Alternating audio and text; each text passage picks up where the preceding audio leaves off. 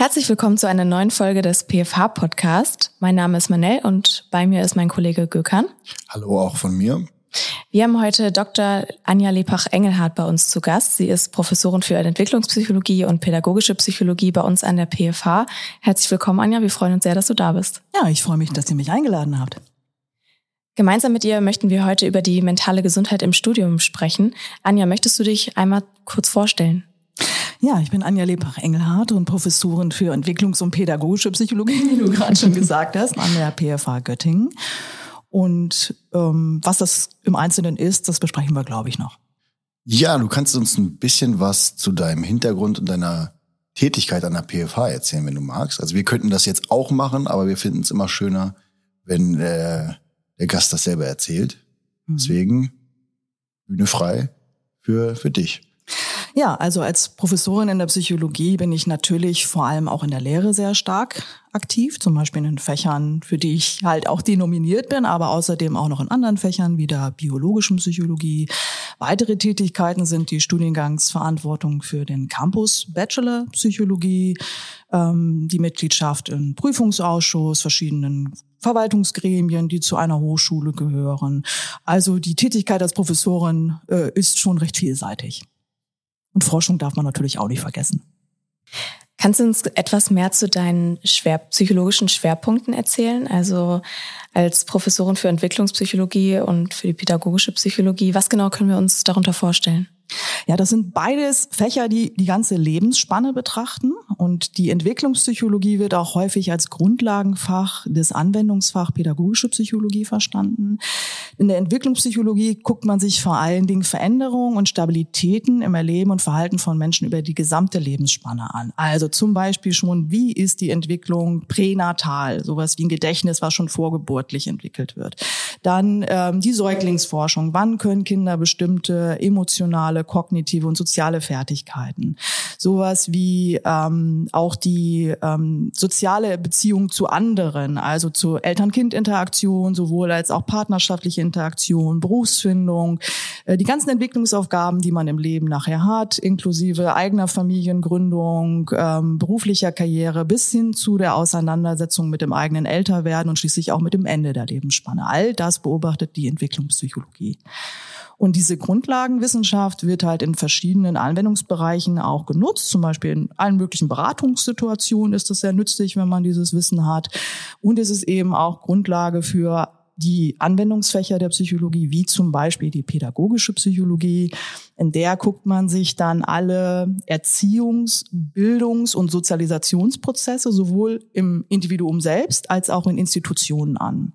Das heißt, das kann Frühpädagogik sein, also wie kann man zum Beispiel schon in der Kita Sozialverhalten fördern oder in der Schule ähm, das Feststellen von Lernstörungen oder die Unterstützung bei Lernmotivation.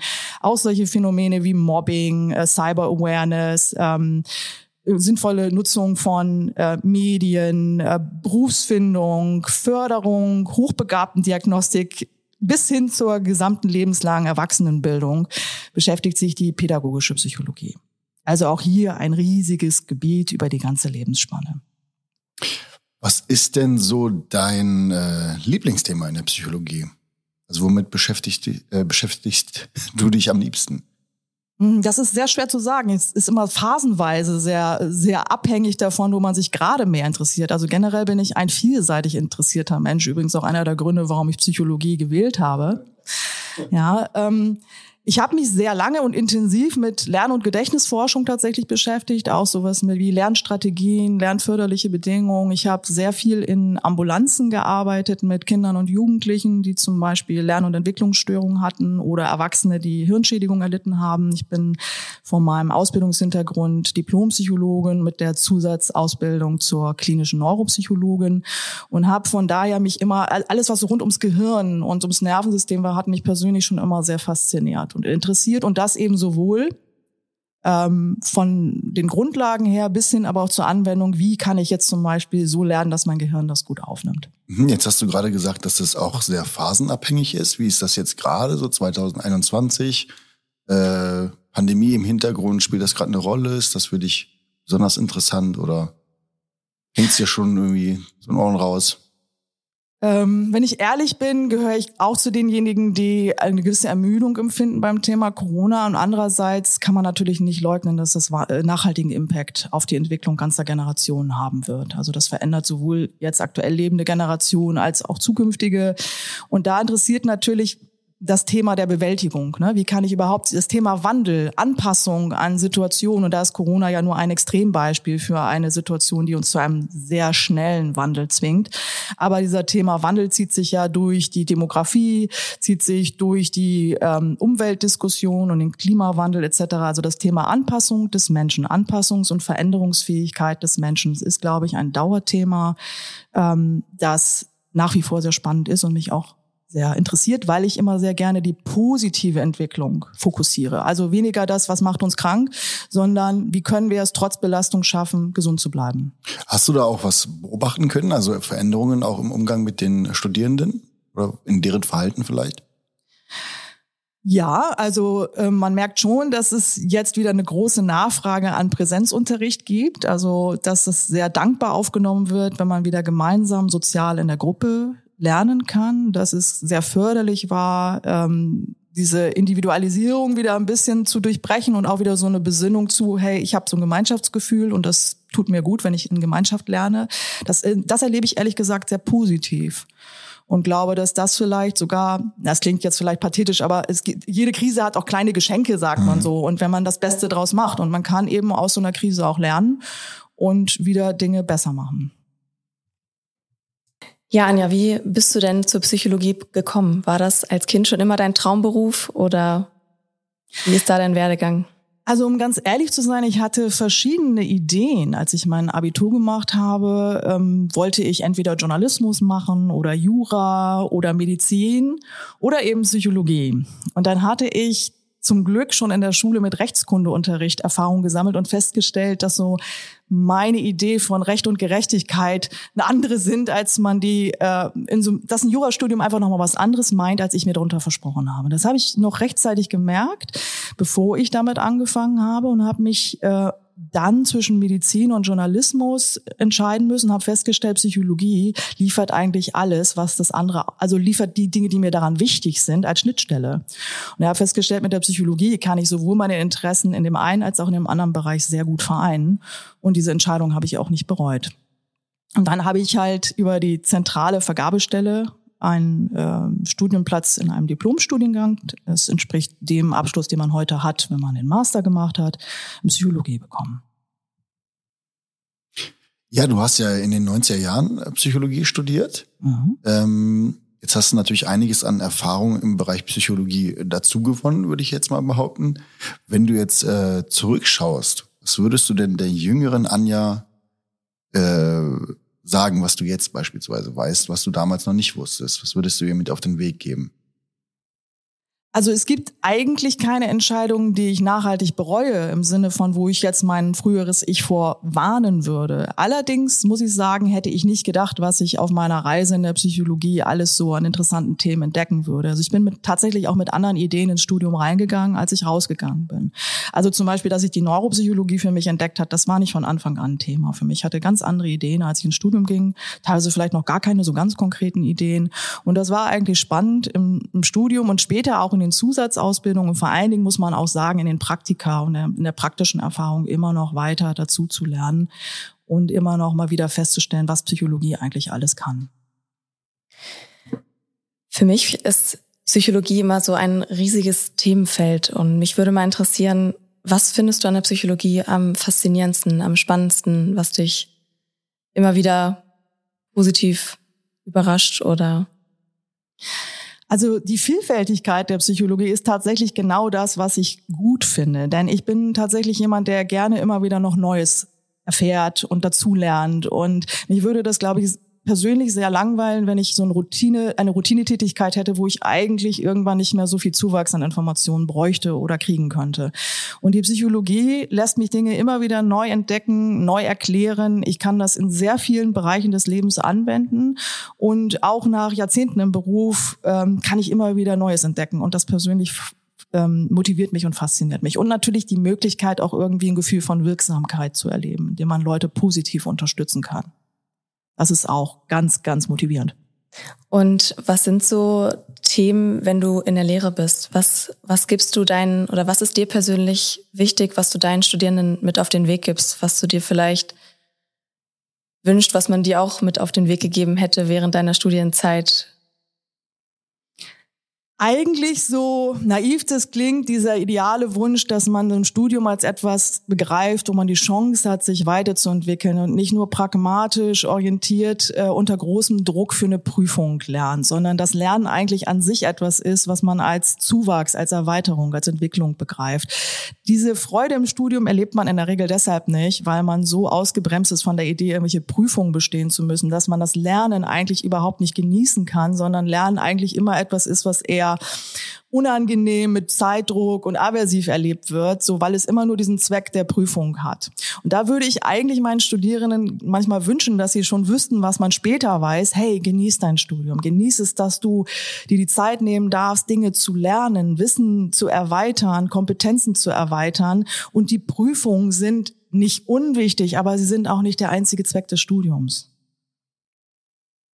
Ja, Prüfungen sind eigentlich das perfekte Stichwort. Ähm wie sieht es denn aus? Was kann ich als Studentin dafür tun, dass ich während Klausurenphasen oder während der Prüfungsphasen oder was kann ich dafür tun, dass ich mental meine meine innere Balance, sage ich jetzt mal, ähm, halten kann, dass ich mental mich wohlfühle. Hast du da Tipps oder was kannst du uns damit auf den Weg geben? Ja, so stressige Phasen im Studium lassen sich nicht vermeiden, genauso wenig wie sonst im Leben. Ähm, tatsächlich ist es wichtig, erstmal ehrlich zu sich selbst zu sein. Also wer immer wieder verschiebt und denkt, oh, heute bin ich nicht motiviert, aber morgen, morgen lerne ich ganz bestimmt, der muss sich auch mal realistisch sagen, der Tag, an dem ich morgens aufwache und denke, hey, heute ist ein Spitzentag, um genau all die unangenehmen Dinge zu erledigen, zu denen ich sonst auch nie Lust habe, das wird einfach nicht passieren. Das ist unrealistisch. Also wird es dann nur so funktionieren, dass ich auf den letzten Drücker, dann, wenn der Zeitdruck unaushaltbar wird, anfange, in viel zu kurzer Zeit viel zu viel Stoff in mich reinzupauken. Und das kann kein nachhaltiges und angenehmes Lernerlebnis sein. Das ist schon mal also der erste Schritt, sich das einzugestehen. Von alleine kommt da nichts. Ich muss mir einen Plan machen.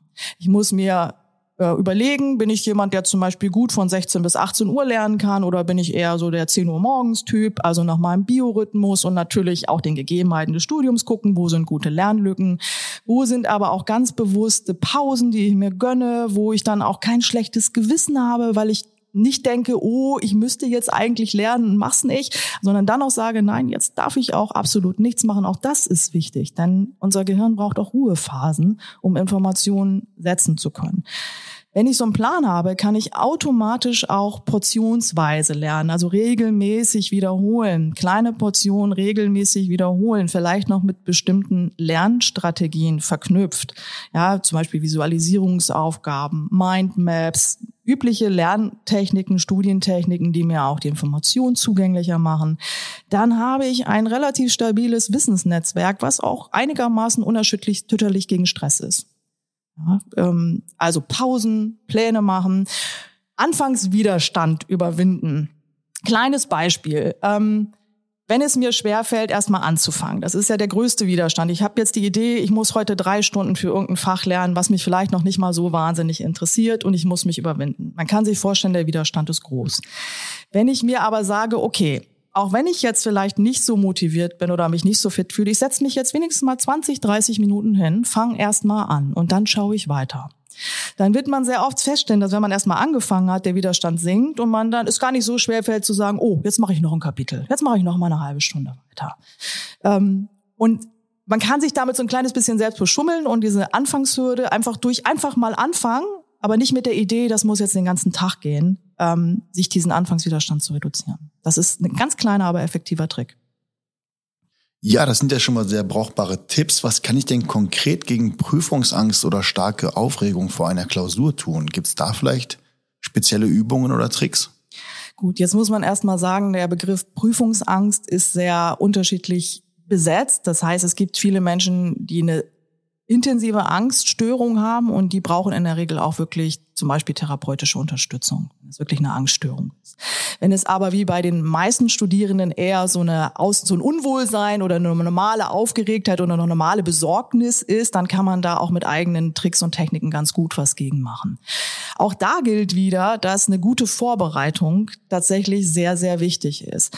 Denn ein Hauptproblem ist ja, dass mit Angst auf Vermeidung einhergeht. Also ich der ist unangenehm, der Lernstoff, weil ich sowieso Angst habe, vielleicht nicht gut genug lernen zu können. Ich verschiebe das lange. Dann lerne ich die letzten drei Nächte vor der Klausur äh, was dazu führt, dass ich nicht schlafe und dadurch im Schlaf die Information nicht gut in meinem Gehirn verankert werden kann. Also ich mache eigentlich alles falsch. Ich habe dann zwar das Gefühl, ich habe unglaublich viel gelernt, aber ich habe eigentlich nur Zeit mit Lernstoff verbracht, ohne dass das viel genutzt hat. Das ist schon mal so der erste Punkt, aus diesem Kreislauf der mangelnden Vorbereitung rauszukommen. Das zweite ist, ein Verständnis zu entwickeln für eine Angstreaktion, also dass auch ein intensives Angsterleben abflaut mit der Zeit, dass man auch nur durchhalten muss.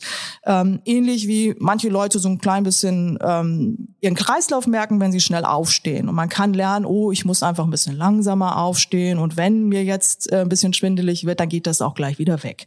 Und so ähnlich kann man das eben auch bei leichteren Angstsituationen ganz gut in den Griff kriegen, indem man sagt, okay, das passiert jetzt und selbst wenn ich den Blackout kriege, der, der flacht auch wieder ab. Und Blackout kann vorhandenes Wissen nicht löschen. Ein Blackout kann nur die Tür zu dem Wissen kurzfristig zumachen. Das heißt, das Wissen ist nicht abrufbar, obwohl es da ist.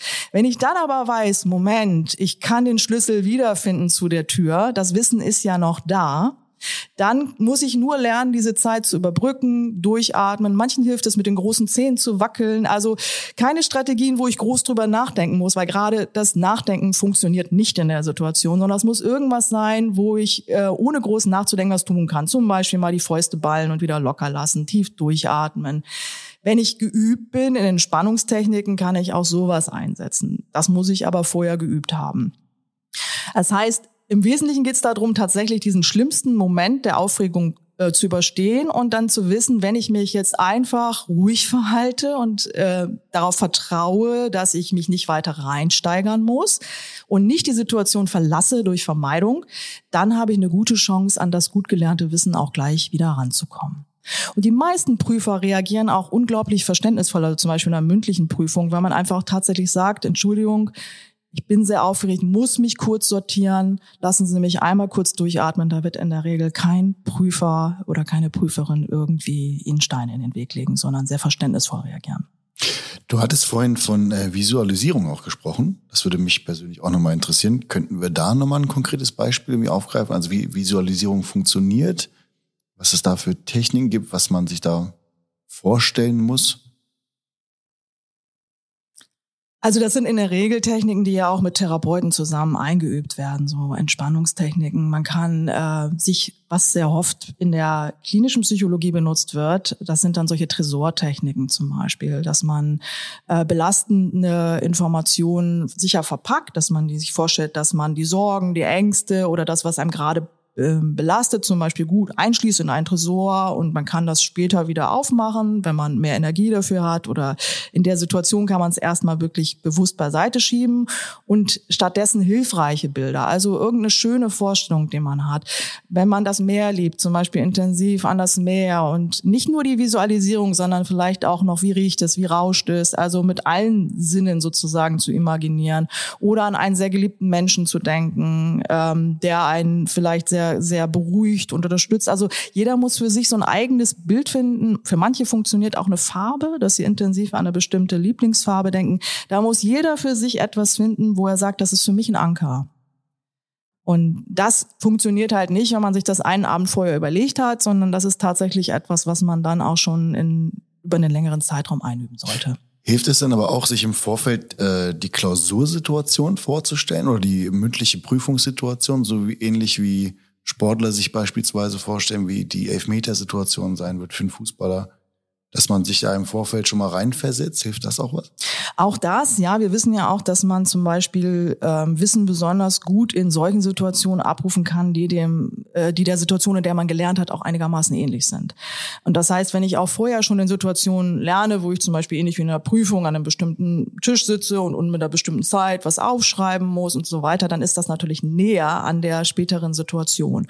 Und sich das zu imaginieren, sich den Ablauf vorher einmal durchzugehen, wie wird das sein, wenn ich da durch die Situation gehe, kann helfen.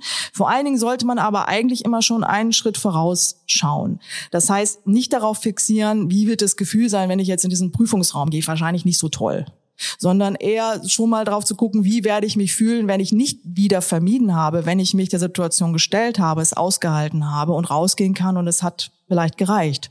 Ja, oder eigentlich dann in der Überzeugung zu sein, es kann reichen, weil ich bin gut vorbereitet. Ich, und nicht so sehr sich vorher schon zu sagen, oh, ich werde wieder ganz furchtbar aufgeregt sein, sondern ich bin gut vorbereitet.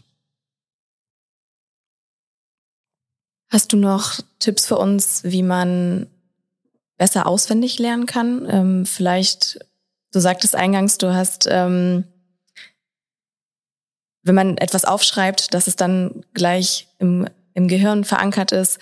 Ist das eine Möglichkeit, wie ich gut auswendig lernen kann? Oder gibt es da vielleicht noch andere Methoden, ja, es gibt sehr viele sogenannte Lern- und Merkstrategien. Also Mindmaps habe ich schon erwähnt oder dass man sich zum Beispiel ähm, Symbole zu bestimmten Begrifflichkeiten übersetzt, die einem einfach so einen Anker geben der Erinnerung. Ähm, dann ist es, ähm, jetzt bin ich ein bisschen raus, bla bla bla. Ähm, das ist so viel, weil Lern- und Dingstechniken. Ich fange mal mit dem Aufschreiben an. Das ist schon mal ganz wichtig. So, also bla bla bla bla bla. ähm, also das Wichtige bei Lerntechniken ist eigentlich, dass wir unser Gehirn überzeugen müssen, dass diese bestimmte Information unter all den möglichen Informationen, die relevant sein könnten, besondere Aufmerksamkeit bekommt. Also irgendwie muss mein Gehirn einen Impuls bekommen, diese Information muss verstärkt werden. Die lohnt sich aufzubewahren. Und das tue ich in der Regel durch Techniken, die ein kleines bisschen mehr Elaboration nennt man also Beschäftigung mit den Inhalten, Aufmerksamkeit mit den Inhalten verschaffen. Das kann ich tun, indem ich das zum Beispiel auch nochmal aufschreibe. Also wenn Dinge, die ich selber aufgeschrieben habe, die hat mein Gehirn einfach stärker bearbeitet als etwas, was ich nur gelesen habe oder vielleicht auch nur ähm, per Tastatur eingegeben habe. Nun ist es aber auch so, dass die Verhältnismäßigkeit der Mittel da sein muss. Also jetzt riesige Texte per Hand zu schreiben, ist sicherlich nicht mehr zeitgemäß. Dafür haben wir digitale Unterstützung. Aber sich noch so ein kurzes Skript zu machen zu, zu den Vorlesungsfolien, so die wichtigsten Messages einer Vorlesung nochmal kurz stichwortartig zu notieren, das hilft auf jeden Fall, dass es sich tiefer in meinem Gehirn verfestigen kann. Das Ganze kann man dann eben auch noch überführen in andere äh, Lerntechniken wie mit Mindmaps zu arbeiten oder mit Visualisierungstechniken zu arbeiten. Also manche kleben sich auch Zettel in die Wohnung, ne, dass sie immer, wenn sie am Tag vorbeigehen, dann sieht man so bestimmte Begriffe oder Definitionen oder nochmal Stichworte ganz automatisch. Man steht im Bad und liest nochmal am Spiegel so ein paar Dinge. Also einfach so da, dadurch, dass man immer wieder dran erinnert wird, sich immer mal wieder damit auseinanderzusetzen, da gibt's eine ganze Reihe von Techniken, wo man aber auch für sich rausfinden muss, was einem persönlich gut weiterbringt. Ja, jetzt nähern wir uns auch langsam dem Ende der ähm, Episode. Hättest du denn noch so eine finale Message, sag ich mal, an die Studierenden, irgendwelche, äh, so eine finale Botschaft einfach, was du dir von denen wünschst? Mhm. Also ich beobachte sehr häufig, dass Studierende sich große Sorgen machen, dass sie wenig in ihre eigenen Fähigkeiten vertrauen und Befürchtungen haben, dass sie nicht gut genug sind. Und da würde ich mir manchmal wünschen, dass sie die Welt wieder so ein bisschen wie kleine Kinder sehen könnten, die noch glauben, sie können alles und sie können alles erreichen. Und im Laufe der Schulzeit wird man dann zunächst mal ein bisschen realistischer in der Selbsteinschätzung, dann aber auch oft überkritisch. Das heißt, man verliert so ein bisschen das Vertrauen in seine eigene Wirksamkeit Sicherheit darin, dass man Dinge schon irgendwie schaffen kann, weil man überkritisch mit sich selbst wird und natürlich auch manchmal sehr negatives Feedback durch die Umwelt oder Lehrkräfte etc. auch bekommt und die Erfahrung gemacht hat, vielleicht bin ich nicht so gut. Und aus diesem Kreislauf wieder herauszukommen, zu sagen, doch, wenn ich mich gut vorbereite, wenn ich mich motiviere, wenn ich auch manchmal einfach ein bisschen ruhig bleibe und darauf vertraue, dass ich das auch kann, dann wird es auch viel besser, als ich vorher in meiner Befürchtung überhaupt mir vorstellen konnte. Denn das Schlimmste ist immer die schlechte Erwartung im Vorfeld. Das ist eigentlich die größte Angst, die Erwartung vor der Situation. Wenn wir in der Situation selbst sind, stellen wir häufig fest, so schlimm war es gar nicht. Ja, aber das, was wir uns vorher ausgemalt haben, was wir gedacht haben, dass wir es überhaupt nicht schaffen können, das ist das, was am belastendsten ist. Und da würde ich meinen Studierenden und allen Studierenden wünschen, dass sie manchmal ein bisschen mehr in sich selbst vertrauen. Ja, liebe, äh, liebe Studierende, ihr habt's gehört, ein bisschen mehr Selbstbewusstsein schadet hier und da nicht. Ähm, diesen schönen Worten verabschieden wir uns und äh, bedanken uns erstmal bei Anja Vielen Dank, war sehr interessant. Ja, und sehr gerne. Sehen auch da wieder sehr viel Potenzial für weitere Folgen. Also bist natürlich herzlich eingeladen, wiederzukehren und äh, nochmal mit uns zu plauschen. Ähm, ansonsten hoffen wir, dass es euch gefallen hat und äh, freuen uns natürlich, wenn ihr auch nächstes Mal wieder einschaltet. Und wie immer der Appell, wenn ihr weitere Themenvorschläge habt, dann kommt gerne via Social Media auf uns zu